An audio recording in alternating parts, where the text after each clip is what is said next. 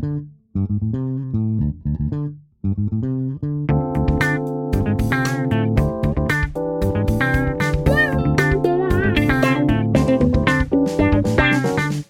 位听众，大家好，欢迎收听艾美讲，我是主持人艾美讲。今天我们再次请到上一集跟我们分享很多关于身心灵课程的口译怎么做的林千里老师。千里先跟听众打声招呼。艾美老师好，各位听众大家好，我又来了。林千里老师现在是好山好水的花莲东华大学的口译老师，也有教其他沟通方面的、简报方面的课。上一集我们介绍他，他是。科班出身的口译员，那后来专注于在身心灵方面的课程的口译。哎，我有漏说什么吗？没有。上一次感觉起来，嗯，这是一个很不一样领域的身心灵口译的范围。那这次我们继续来深究有关于千里老师在这一块他的体验，身心灵口译的。困难，他的挑战在哪里？如果有人现在觉得说，那我也把这个当成一条线，将来想往这发展，他需要特别做什么事？我的情况可能比较特殊。第一个是我有能力做口译，可是我不喜欢做口译。为什么？因为一开始想到的都是会议嘛。我其实有接过，我刚念完书的时候，那这就是一个很好的点啊。所以我要我有接过，然后我就发现哇，穿西装打领带。虽然我们制式的跟学员讲要把它当正式会议，要穿西装打领带。但是也许也有一些活动是不需要，或者是主办单位因为你躲在箱子里没关系。我没有碰过这种。你不喜欢的原因只是因为不喜欢受到服装上的拘束吗？比方说我去印度做口译，对不对？那个其实是我第二个 case。是，我说我是一三年的一月份去做的嘛。对。可是我我一二年的八月就有去上课啊。嗯嗯。我在印度有碰到台湾的一个中心负责人，他自己跑去上课的，因为他就常回去，所以我们有认识。嗯，回来之后，他就跟我说，呃，我十二月的时候请到一个老师来，嗯，然后，然后，呃，有五天的课，想要请你来翻译。嗯、那个五天才是我第一次真正去翻译所谓的身心灵。好，那那个老师呢，其实就是把印度的这个课程，把印度这个学校介绍给台湾，跟介绍给中国大陆的老师。他是一个德国人哦，嗯，那他是一个比较特殊的。一个人就是他自己本身是医学博士，嗯嗯，但是他又是奥修的门徒，嗯，其实印度当然在身心灵方面有好几千年的历史，可是真正让西方人比较先知道的，其实应该算是奥修，因为很早嘛，一九可能六零年代左右，嗯，那这个德国这个医学博士，他就是奥修的门徒，嗯，然后他。他有他想要做的事情，嗯，所以当他接触到印度的这个合一大学的时候，嗯，他就决定说，他要帮忙把这个合一大学的课程推广到台湾跟中国大陆。合一大学是就是我去印度，就是那二十八天的那个课啊。他其实在上什么？他跟其他他在上什么？他可能就是有差异化吗？好，比如说他一天以前二十八天的课程的时候，他一天讲一个主题，嗯，今天可能跟你谈伤痛。明天可能跟你谈完美主义，然后可能某一天又跟你谈什么亲子关系或者什么，就是他每一天有一个主题，嗯嗯，那一整天都是针对这个主题，嗯，所以他其实是你去上二十八天，你就是很深的去面对你自己二十八天。比方说，假设我们我们每个人都生病了，然后我们身体里面有有病，嗯，那可是你都不去看它，就你里面有病灶有病因，好了。比如说那个什么啊、um,，pathological cause，嗯，好，那有二十八个，嗯，那你每天上课，他就带着你去看一个，哦，然后把那个抓出来，丢掉，嗯，所以二十八天上下去之后，你身体里面的病因可以去掉二十八个，嗯，那它会让你变成一个不一样的人嘛？哦，比如说你就不太去批判人家了，嗯，你就变得比较温柔，你变得比较。有弹性，嗯，都会对你这个人是好的。嗯，他的课比较像是这个样子的课，所以他的课有些地方会是挑战你的头脑。哦，那我说，呃，十二月的这个老师，他的课就是上课，嗯，他就是一直丢东西给你去想，其实就是让你的头脑打结。比如说禅宗里面有当头棒喝，就你问错问题，他就敲你。哦，当头棒喝其实很简单，就是当你问了不该问的问题，当你问了一个不是问题的问题，他就扣一下，敲到你发现你自己去领悟到说，啊，其实这这不是个问题哦，你就通了，嗯，所以它叫顿悟。那基本上就是因为我们有头脑嘛，对，但是很多东西就是卡在这个头脑，因为你的头脑跟你说是这样，所以他想办法让你突然发现说，头脑在讲什么鬼东西，让你头脑宕机。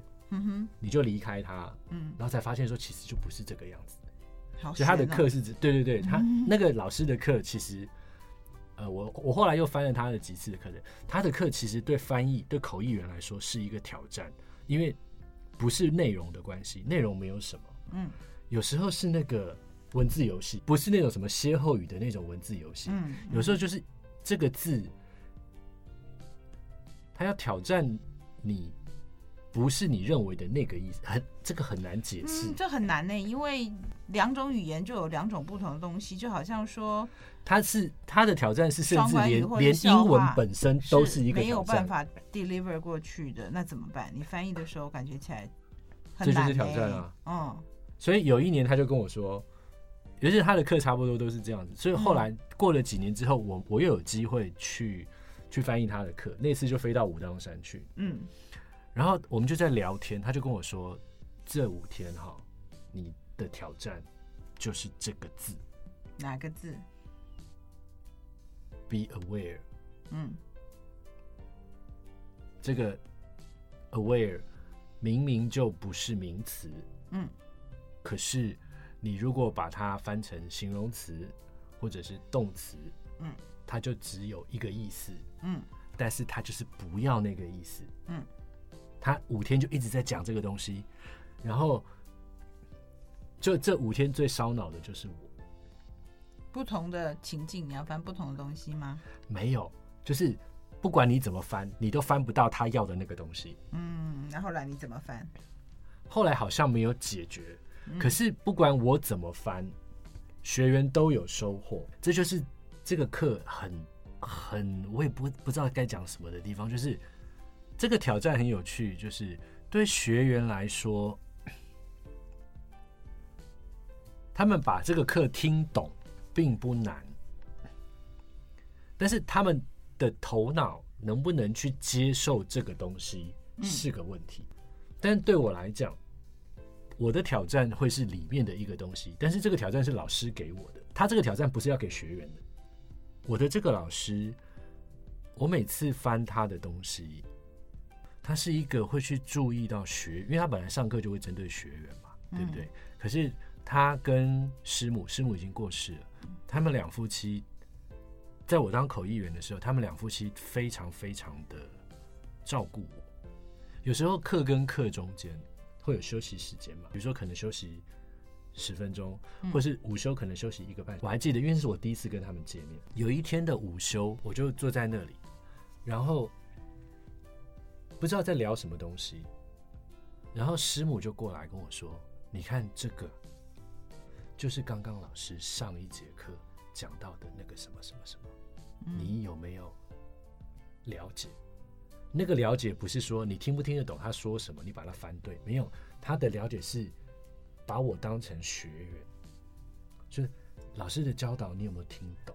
我非常非常的尊敬。”这个老师跟师母，因为他们也是第一个，因为他们是我第一个翻新身心灵课程的的的那个，然后他们给了我那个刚刚说前面说那个门徒的名字，那这个名字的的出现会是一个很神秘的东西。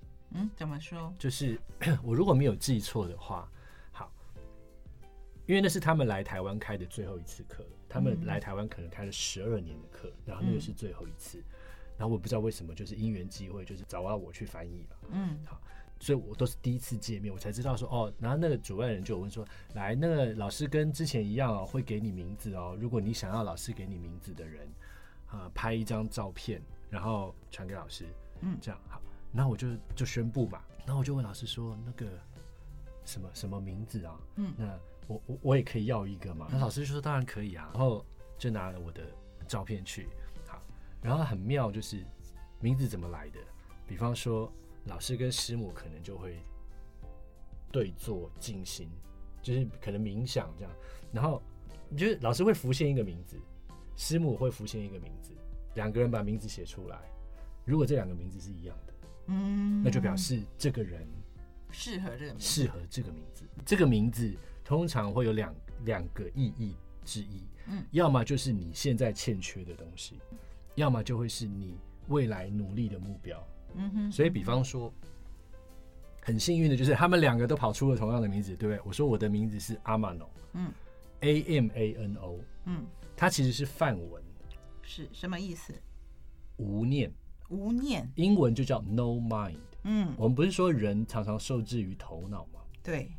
那印梵文的 Mano 就是头脑，嗯，阿是否定，嗯，所以阿 mano 其实就是我把它用中文翻成无念啊。就是没有念头，没有头脑。哦，不能翻无脑，对，不能翻无脑。头脑，头脑，对，无念，对。嗯，那我本来就是一个头脑很忙碌的人。嗯，就像我的这个老师，他说他自己也做过翻译。嗯，他说你就要像一个竹子一样。嗯哼，空心，东西进来，东西出去。嗯，你不要去想它。嗯，然后我就想说。哦，有时候身心灵课程的一个很大翻译的一个很大的挑战，就是他会告诉你说，你不要去理解它。嗯，好，那我们是受过训练的，对不对？嗯，有可能不要理解吗？会试着去理解，一定要啊。嗯，就像你要做笔记，对不对？你也得是理解之后记下，选择要记什么东西嘛。对，所以当他说你就不要去理解它的时候，我就觉得这又是我的挑战。嗯，因为我。我接受了这么多年的训练，从来都没有跟你讲说，你不要去理解，嗯嗯嗯，你听什么就翻什么，嗯嗯，这是不可能的，不可能的，这是不可能的，嗯。听起来要做身心灵口译，悟性要很够哎，会不会比较哲学的东西？不会耶，其实那怎么办？就是假设我的，你看他都不要你去想哦。我觉得他所谓的不要理解，应该是说你不要去思考，你可以去理解他的意思是什么，嗯，就这样，嗯，你不要去钻很深，嗯，然后去试图要了解什么来龙去脉啊，然后不要过度的诠释，嗯。我觉得其实那个所谓的不要过度的诠释，因为它这种很玄的东西，你越诠释，你可能越具体。其实也没有玄啊，他们都是未必是他要讲的东西。所以，如果我的听众他们想要往这方面发展，你会建议他们做哪些准备吗？我会建议他们，嗯、呃，比方说可以先了解一下。其实就是所谓的这种，因为现在网络很方很发达嘛，你其实，在网络上面敲身心灵课程，嗯，嗯，它其实会出现一些东西。好，然后当然，如果你先很有胆子的先接了，嗯，那去查资料就会更精准。嗯，比如说有可能 YouTube 也会有，就是甚至会有这些老师以前就我就像我会做这件事情啊，对，我会去查某一个老师，然后就。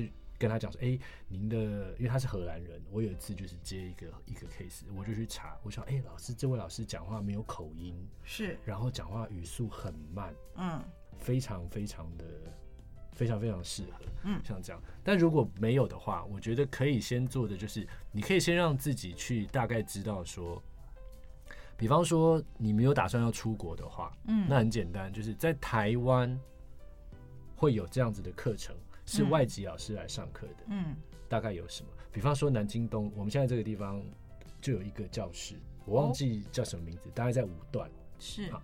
然后脸书上面也有啊，比如说呃，我所知道，比如说像什么呃，活活聚落，嗯，生活的活，嗯，好像已经有很多这种地方了，或者像什么极致美学还是什么的，你其实可以在网络上看得到，就是在台湾有几个。中心是有在开这种课程的，然后里面可能就会有列出来，比如说他们常固定的老师，好，可能有教，就像我刚刚说，可能有教头荐骨的，啊，然后可能会有瑜伽的，可能会有呼吸的，可能会有呃其他的东西，那你可以稍微去涉猎一下，嗯，那其实呃，台湾有很多出版社，有两三个出版社专门在出像这样子的书，像心灵工坊啊。嗯，你如果去书店看那个出版社的书，一大柜全部都是。嗯，他可能跟你谈什么天使啊，可能跟你谈声音啊，都是那些东西。大概有两个出版社，满满的，像这些都是可以了解的。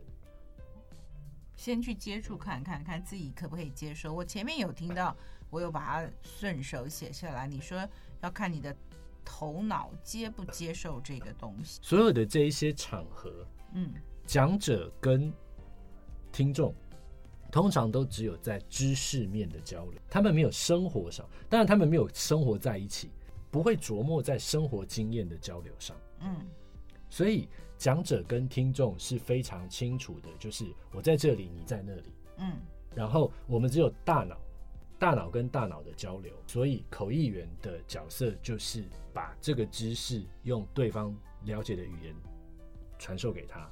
可是身心灵课程就不一样，嗯，身心灵课程，比方说我们刚刚一开始讲到说，会开课的老师，他其实是想要帮助人家的，嗯。会来上身心灵课程的人，其实是我们讲的比较笼统一点，就是他的身心灵没有平衡的人。嗯，他想要改变的人，想要他遭遇，对，他基本上就是他是遭遇困境的。只是我说，我们就假设就是说他是失衡的，好了。嗯，那不不知道是不管是身还是心还是灵，基本上会来上，就像会去算命的人，不是不会是那种顺风顺水跑去算命的人。我会，所以我刚刚就很想问说，你说一定是受困或者什么才去上课？譬如说，我有时候以前去算命，算命先问我什么，我就说 没什么事啊，然后我就想听听看你能说出什么东西来，我只好奇有什么点是我没有看到的。当然，大部分的人是因为有些地方可以从这个课得到协助，但如果真的没有特别的遇到困境的话，去上课。应该也有意义吧？你就要看那个人啊，他真的没有碰到什么困境的话，嗯、他不见得会想要去上，他就不会想要去上课啊。可是我会、啊，他会想要去上课，一定会有一个什么东西，挖出什么东西来。哦，有可能啊，嗯，因为你知道，就是其实现在比较会去，大家会去注意到，就是说，其实就像我说的，如果沟通也算是身心灵的一个比较广泛的定义里面的话，嗯、那其实人都会有沟通的问题。对，这个我接受。对，对，那或者我们现在开始比较清楚的是，我们会知道说。人大部分都是没有病视感的，嗯，有的可能自己不知道，嗯，对，所以有时候反而会是你看那个东西，它的宣传写的怎么样，嗯，它有可能刚好就敲到你，你可能就会觉得说，哎、嗯。欸，我现在可能还没有这么严重，嗯，但是有可能之后，如果比如说我如果要换个工作或是怎么样，我现在真的要面对一段一段新的关系或是什么的什么的，好，你会因为你外面的人，你有可能会觉得说，哎、欸。这个东西搞不好会对我有点帮助，嗯，就可能问题不在我，嗯，因为我们通常都会把手指头往外面指，所以有可能会是，哎、嗯，我接下来有一个新的情况要出现了，可能会有一点点什么问题，然后，哎，如果碰巧有这个东西，嗯，那可能或许，假如这口译员纯粹就是把它当一个工作，然后他也还没有认同，也许以后会认同，嗯、或者是他心里是不认同的。然后他去这样翻，到底会发生什么状况？接着讲下去就是，我们刚刚说一般的这个东西，它其实讲者、听众跟口译员其实是没有什么连结的。但是在身心灵课程里面，来我们说来上课的人，其实就已经有一点点失衡或者怎么样，嗯、所以他们在这里是有可能要把自己摊开来的。嗯，他有可能要教、要提、要讲出他生命里面的不堪或是怎么样。所以在讲者跟学员。它是一个会一直来回往复，然后会有连接的，甚至会有会有信任感，会有那个的。那你这个口译员，再不管怎么样，你都不能够是一个会让这整个情况变得比较突兀的存在。他不放心在你面前讲心底的事就不行，对不对？对，比如说有可能。假设今天大家都大家都是穿着很宽松的衣服，什么就就不知道为什么你就突然西装革履的跑过来，嗯，这有可能，这样不会，格格不入，就是就用用比较夸张的的讲法，就是你会发现说，在现场就会有一个很突兀的，所以我觉得那个。至少简单来讲，那个同质性是重要的，就好像说大家都是互相关心，然后有要去探索内心什么的，然后就口译员来的时候给人家感觉冷冰冰的。我记得我去的时候，主办单位会跟你讲说，你大概可以穿什么样，就是因为我们自己科班出身，我们会问嘛，有什么 dress code，有什么东西这样。可是其实你就算不问。他也会跟你说，你就说啊，我们上课就是你看，就是地上都是那个呃和室椅啊，嗯嗯嗯，然后就轻轻松松的这样子啊，所以你你要穿的让自己会舒服。我自己本身在做的时候，比方说大家都不熟，嗯，我当然不敢，不是一个不敢说什么人来疯怎么样，所以我一开始会很安静，嗯，但最起码我会面带笑容，然后我自己会。知道说这个不是我硬逼出来的，所以我想，如果真的要去做这件事情的话，可能要让自己变得稍微柔软一点。嗯，柔软一点。我还是会有一板一眼的地方，可是我会把一板一眼限制在准备工作上面。嗯，就是到了现场之后，我可能就会非常的有弹性。嗯，然后是看现场的状况会是怎么样。嗯哼。可是我要怎么样能够有能力处理任何的突发状况？嗯。我可能就是事前的准备工作要做得非常的到位。所以我可能在事前做准备的时候，我会非常非常的严谨。嗯。该查的查，该念的念，该沟通的沟通。嗯。就好像要准备考试一样。嗯哼。但是。当我就是我把所有我所能够想到的准备工作都做完了之后，我就不用再这么严谨了。嗯，就是我分得很清楚。就像你想要去旅行，假设今天你你决定的旅行就是我要在这个城市待十天，可是我要非常随性。嗯，那我要做什么事情？我得在十天之前先赚够足够的钱，让我可以，万一今天没有便宜的旅馆，我可以去住贵的饭店，我没有问题。嗯，就是它就是一个。我觉得人本来就有很多面相，嗯，我可以有非常放松的时候，但是我会知道说，今天我想要有多放松，嗯，我在之前的准备工作就得有多严谨，嗯嗯嗯嗯，所以我觉得要去做这一行的人，好，因为现在资讯非常非常的发达，你可以去书店翻翻书，你可以在网络上搜集资料，就像想要做字幕翻译的人。他就会去看那个片子，然后就会挑，等到最后面会秀出来有哪些公司，嗯、你就会知道可以去哪里找工作。嗯，就像这样子，书籍翻一翻啊，然后网络上找一找啊，嗯哼，然后看看你自己，因为其实身心灵的领域很多。它适合毛遂自荐吗？丢个履历表到这些中心去？我觉得他可能，他们可能更不在意什么履历表。哦，也是，没错，没错。他们可能第一个考虑的会是、嗯，你知不知道我们在上什么？嗯，所以还是从上课开始，让他们认识你比较适当哦。那有些可能还好，比如说、嗯、很久以前台中有一个有一个教室来找我，就是他们会请一个一个老师来，嗯，像他就会跟你讲说，呃，你不用先上课没关系，因为他来就是要上课的，是你也不可能那个，但是。他有写书，对，我就查了，我就说，对，我已经把那本书买回来，我已经看完了。嗯，然后他就说，哦，好，那我就会问说，那你有没有资料可以提供给我？嗯，就是如果你不介意的话，对。那我觉得我我占到的便宜是说，我已经在这个业界一段时间了，嗯，然后他是人家推荐的，所以对方对我有一定程度的，即使没有见过面，有信赖了，有信赖，所以他会寄讲义给我看，是。然后我只是看完，然后我只要问他说，呃，某。哪些地方我不是很清楚？嗯，那方不方便帮我解释一下？就像这样子，嗯，因为身心灵的领域很广，所以你其实可以，你可以不喜欢某一个东西，但它不影响你去做其他的接其他的东西啊。比方说，我说有些东西是非常头脑对头脑的课，嗯，诶，如果你碰巧就是一个喜欢喜欢动脑的人，嗯，你就会发现这个课你你。它会让你好好的去思考，嗯嗯，那这就是一个你可能就觉得哎、欸、很棒，嗯，但如果你是一个，你可能去接别，比如说呼吸啊，或者是瑜伽啊，或者是怎么样放松筋骨啊什么的，然后你说我们这种做翻译的人，哪一个不是肩颈紧绷什么什么的？那哎、欸，又从这边学到东西。嗯嗯，对啊。那我们刚刚说一开始说到佛系，就是因为你就会发现说，因为可能也因为住在花莲的关系，嗯，常常会有这种叫做换工。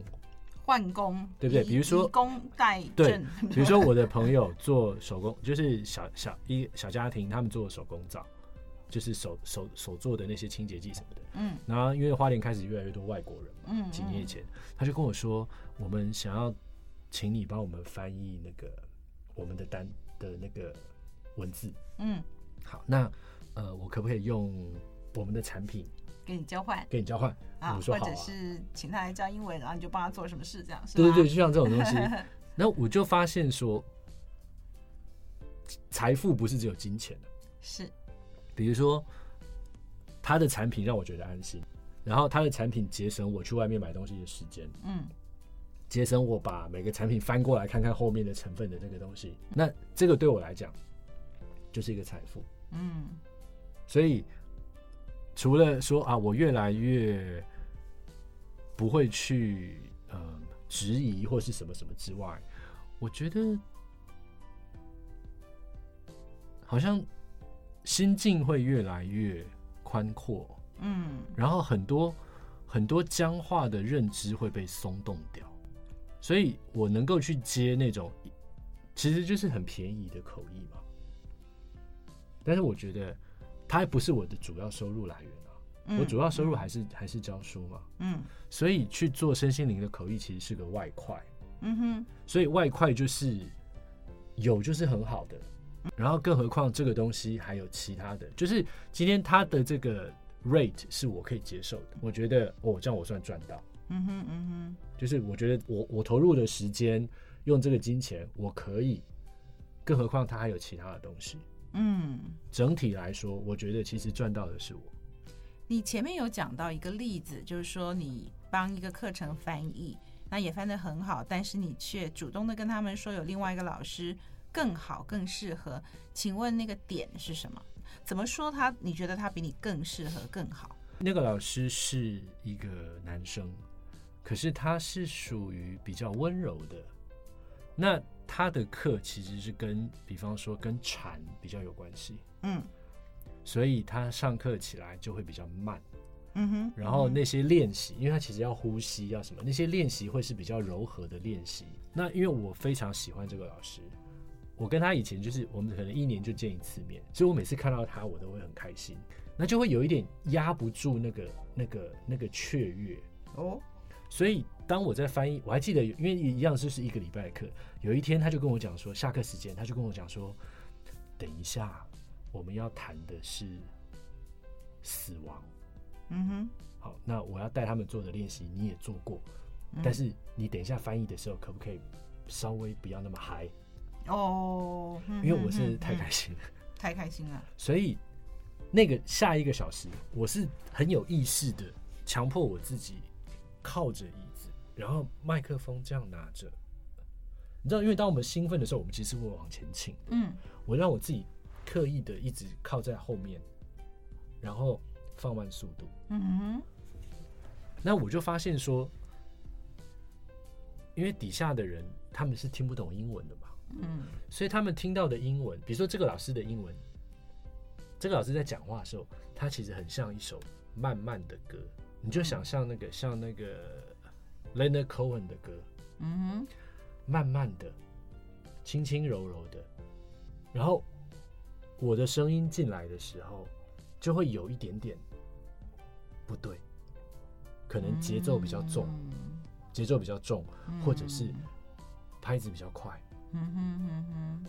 那因为我还是有所感觉的，是，所以我会觉得说，因为他是一个非常非常好的老师。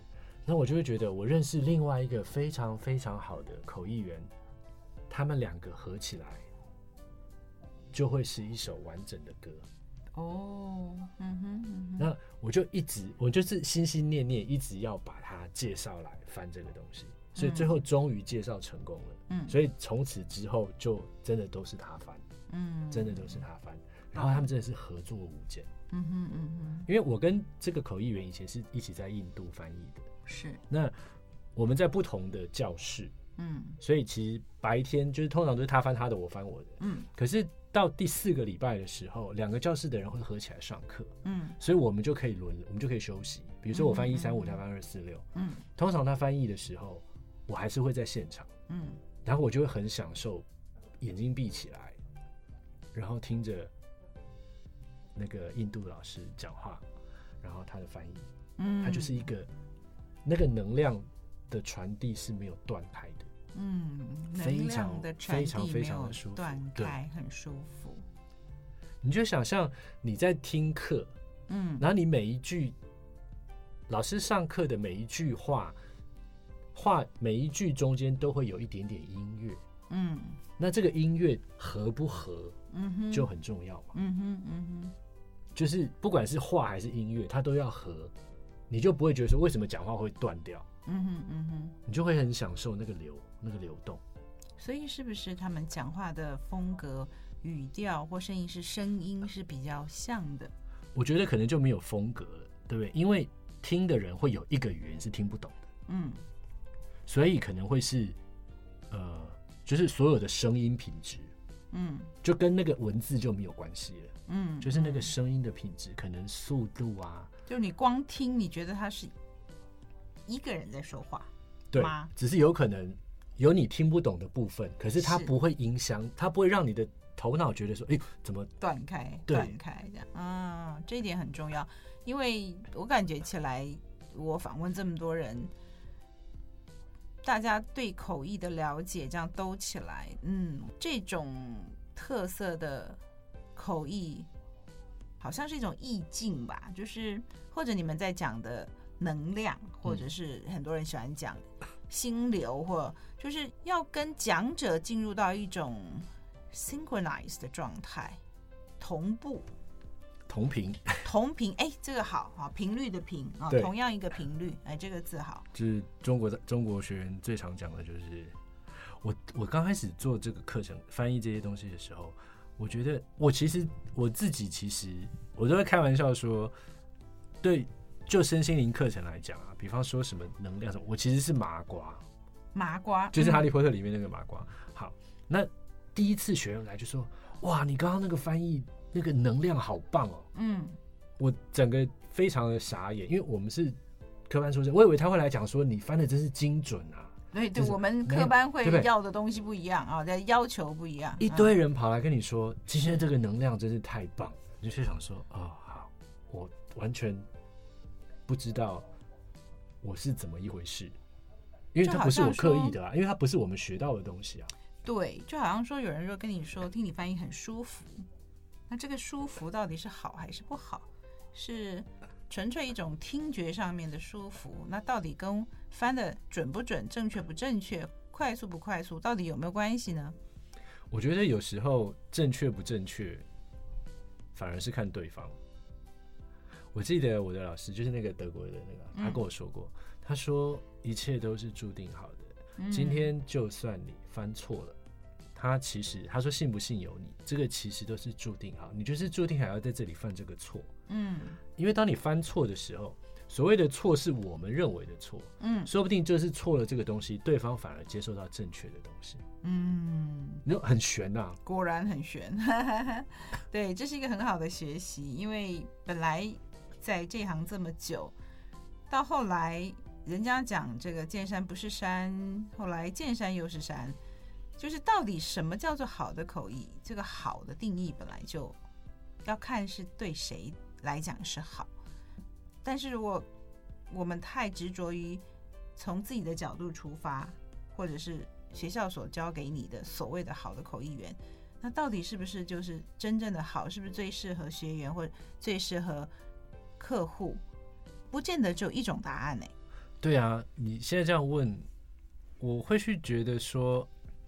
比方说，在身心灵的课程里面，他其实可能上课的老师也会告诉你，今天如果这是个实作课程，那可能在操作上会有一些要求。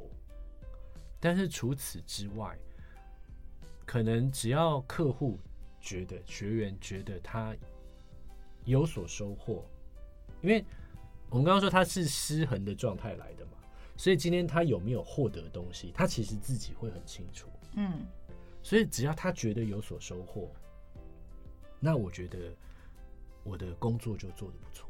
嗯，当然，如果今天只有一个人觉得有所收获，然后其他人都来说都来抗议的话，那就那就很清楚。嗯嗯，对不对？嗯。但是如果今天这样翻下去，也没有人说不好。嗯，或甚至大家真的是就是等不及要来跟你感谢。呃，那个那个是很不一样的哦。我刚开始做这个的时候啊，你知道我们都说口译员其实是作嫁他人的，对不对？你不能 outshine the speaker，嗯，怎么样？但是我在做这个口译的时候，一开始哦，每一节下课都会有人来，比方说跟你拥抱，有人来跟你道谢，你知道，连听不懂中文的学员都来，嗯哼，每个人都来跟你讲说。你今天的这个翻译虽然他听不懂，可是让他非常的在这个课程里面，嗯，因为我们那个课，比如说大概一千五百个人，嗯，然后大概会有我我做过最高的记录，就是有一天晚上的练习是没有麦克风的，嗯，就是开始做就没有麦克风，没有口译了，嗯，所以前面要先把事情交代完。我们十三个人用一支麦克风，嗯，十三个语言，所以有十二个语言的人根本听不懂我在讲什么，他们就会过来跟你说。我好喜欢你的翻译，虽然我听不懂。它是一种情境，它是一种意境，他听不懂，但至少他没有觉得你干扰他。对，因为他不能不听到你的声音。对，所以我觉得，就回到我们刚刚讲的，你觉得那个老师更适合翻这堂课？可不可以说最基本上，你不要让人家觉得他受到打扰？对，他的这个就像我说，心境的这个 process，他不会觉得有个突兀的东西在这里。对，这好像是一个。听到现在，我觉得身心灵课程很重要的一个部分，你不要让人家觉得他的上课或或甚至是修炼好了、练功好了受到打扰。嗯。但我有碰过那个有的学员跟我讲说，你讲话太大声，我睡不着。有可能啊，他是来睡觉的嘛？我不知道。所以 人各人各有需求，对，他说我已经到教室的最后面去了，你还很吵。我们那个教室坐四百个人。哦，我跟你讲，这种没有办法满足所有人的需求的，对不对？有的人他觉得翻的全比较重要，他可能有的人觉得你翻太全了，很压迫感或者什么。我我觉得每一个会有不同，有有一个大数啦，大数就是说大致上大家的一个共同点，所以。还有人会觉得你你吵到他睡觉，就是那那应该他是自己要出去啊，还有去怪口译员，这也蛮有趣的哦。你觉得你翻了这么久，你最大的收获是什么？一个人来讲，除了有工作上面的收入这一块，我们先不谈。你做身心灵主题的口译，最大的收获是什么？我觉得这十十一二年下来，呃，我。要讲最大的收获，应该会是，我觉得有成就感吧。我觉得我的存在是有价值的。我都在我的脸书上面就会开玩笑说，我其实，在三十岁的时候是不利的。不利什么意思？哦，三十而立的。然后四十的时候还是很疑惑的。嗯。但是因为我从四十岁开始接触身心灵方面的课程。我到五十岁还没有五十岁的时候，我终于比较知道我的天命是什么。嗯，是什么？可能要么就是透过教育，或者是透过口译来帮助别人。嗯，透过教育的话，可能就是用我发挥我自己的所学，我可以设计课程去影响我的学生。但是透过口译的话，就会是去传递别人的东西。然后透过这个东西，有可能可以帮助到更多的人。嗯，那我觉得我的天命其实就是在作嫁他人，就是在协助别人。嗯，那只是我为什么我自己好像也能够帮得上别人？其实除了专业课程，比方说口译啊、笔译啊，然后英语课程之外，另外一方面就真的是受益于这个。因为我翻了各个领域的身心灵课程，所以我能够贡献所学。嗯，我把它应用在比如说在大学面这大学端这边，我就可以开课，我可以开沟通相关的课程，嗯，去去教学生，或者是我以前偶尔自己以前寒暑假，我可能会开个小小的工作坊，跟朋友交流，像呃静心啊、呼吸啊，像这样子的课程。嗯，静心跟呼吸，对，我就会觉得说，呃，现在来看，其实最大的收获是，我觉得我是有贡献的。嗯，今天再次谢谢林千里老师来上我的节目，听到更多有关于他在身心灵课程上面所得到的收获。我们再次谢谢千里来上我的节目，希望以后还有机会再请你上节目来分享更多你在各种的学习上面，也许是身心灵，也许是其他的东西，其他的领悟。谢谢你喽。那谢谢艾美老师，那也谢谢各位听众。谢谢各位的收听，我是主持人艾美奖，我们下次空中再见，欢迎各位继续做我的一家人，翻译的译，拜拜。好，大家拜拜。